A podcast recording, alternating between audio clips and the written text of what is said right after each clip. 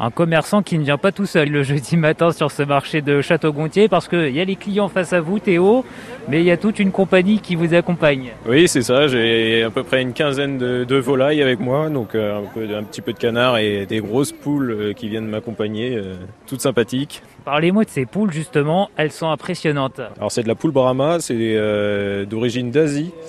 Et donc euh, voilà, c'est la plus grande poule du monde, euh, c'est des gros gabarits euh, et c'est très très gentil. Ça a de très belles couleurs, des couleurs un peu brunes, un peu rousses. Plume aux pattes. Et euh, voilà, ça fait à peu près 70 cm. Oui, c'est ça, elles sont bien poilues au niveau des, des petites pattes. C'est ça. Est-ce que ça fait des gros œufs alors, du coup, vu qu'elles sont grosses ces poules Alors, un peu plus gros que la moyenne, mais pas euh, exceptionnellement. C'est pas une race qui va faire des très gros œufs, mais euh, elle fait quand même 200 à 250 œufs euh, par an.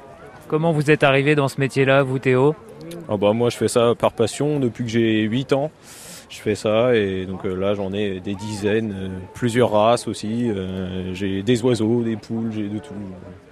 Oui parce que là on parlait des poules asiatiques, mais il y a une autre compagnie à côté. Alors des petits canards, des petits canards colverts.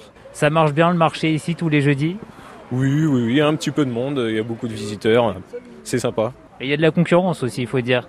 Non, on ne peut pas appeler ça de la concurrence. Ils ont différentes races, euh, ça amène de l'animation.